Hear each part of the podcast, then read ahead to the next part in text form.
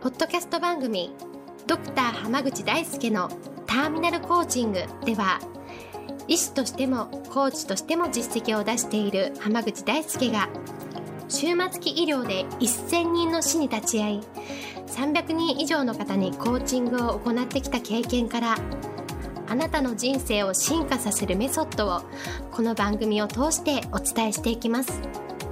それでは今回の番組をお楽しみください。今日もドクター濱口大輔のターミナルコーチングの音声をお聞きいただきありがとうございますそれではナビゲーターの園尾さん今日の質問をお願いしますはい今日はまた会いたいなというふうに思ってもらえる人になりたいなと思っていますなんかそれに対して考えられることとか教えていただければ幸いですという質問が来ています。よろしくお願いします。よろしくお願いします。はい。また会いたくなる人っていうのは、うんうん、もうあの、良くも悪くも振り切ってる人かなって思うんですよね。振り切ってる人、そう。あの、割と常識的なレベルの人とかって、うん、周りにいっぱいいるじゃないですか。そうですね。まあ常識って普通って感じですからね。そうそうそう。だから普通にいい人とか、えー、まあ、普通にで仕事ができる人とか、うんうん、こう普通に、なんていうかな、スキルを持ってる人とか、うんうん、っていうのって印象に残んないんですよ。おはい、ね、もう例えば、自分が出会ったことないぐらいいい人とか、うん、今まで出会ったことないぐらいできる人とか、えー、わけわかんないぐらい努力してる人とかって、はい、印象に残るでしょ？覚えますね。そう。だから印象に残った結果、もう一回会いたいと思ってもらえるんですよ。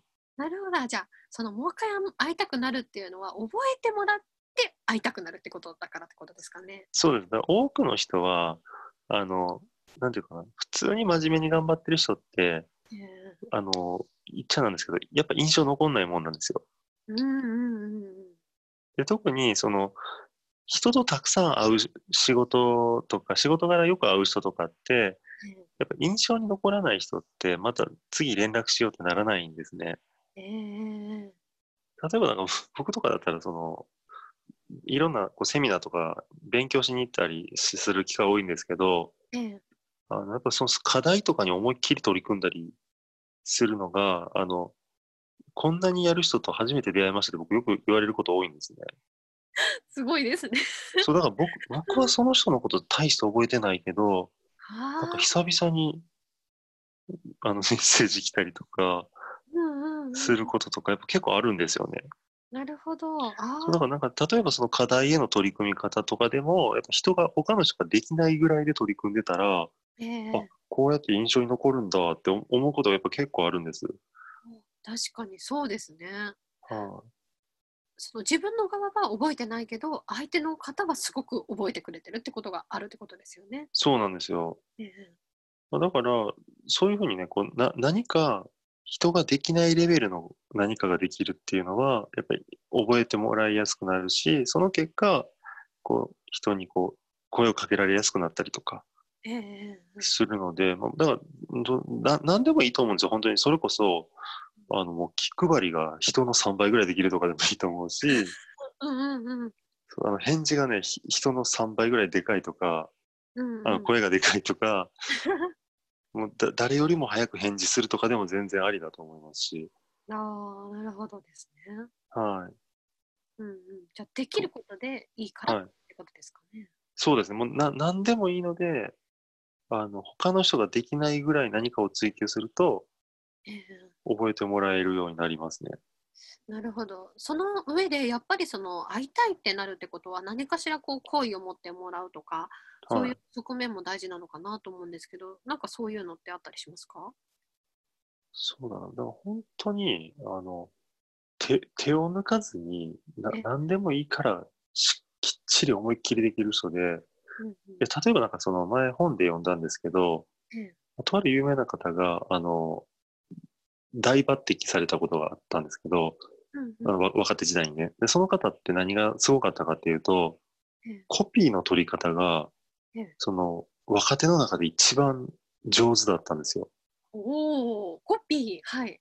あの、コピー取った会議の資料を見て、これ君がコピーしてくれたやつだよねって、もう上の人はみんなわかるぐらいのレベルの丁寧なコピーを取れる人だったんですよ。えー、すごいですね。そうコピーなんて誰が取っても一緒じゃないかと思うじゃないですか。うんうんうんうん。でもその人は誰が取っても一緒だと思えることで、他の人に差をつけることができたんですよ。なるほどですね。そうそういうふうに、もう本当何でもいいんだけど、人ができないレベルできっちりやる。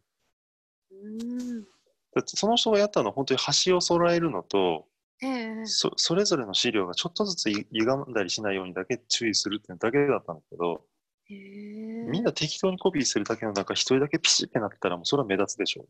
確かにそうですね。見る人が見たらこう、おってなるってことですよね。きっとそうで。す。いうんうん。や、だから例えばそれだったら、ちょっと今度大事な会議の資料とか大事なプレゼンの資料あるんだけど、ちょっと印刷してもらえないかって、こう、すごい人から声かかったりするようになったりするんですよ。確かにそうですね。はあ、それって結局覚えてもらってる人だし、うんあ、ちょっとこれ大事な資料だからあいつに頼もうとかってなると、すごく人生ってうまくいき始めるんですね。確かに確かに。うん。で本当コピーのやり方一つでも人生って変わる可能性があるので、ええ本当何でもいいから突き詰めて頑張っていくっていうことが重要です。はい。ありがとうございます。はい、では今日はこれで終わります。ありがとうございました。ありがとうございました。本日の番組はいかがでしたか？番組ではドクター濱口大輔に聞いてみたいことを募集しています。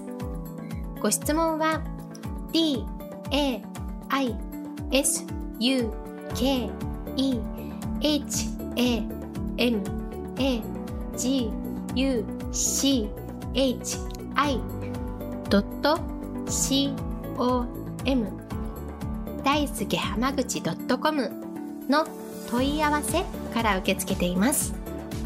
またこのオフィシャルウェブサイトでは無料メルマガやブログを配信中です。次回も楽しみにお待ちください。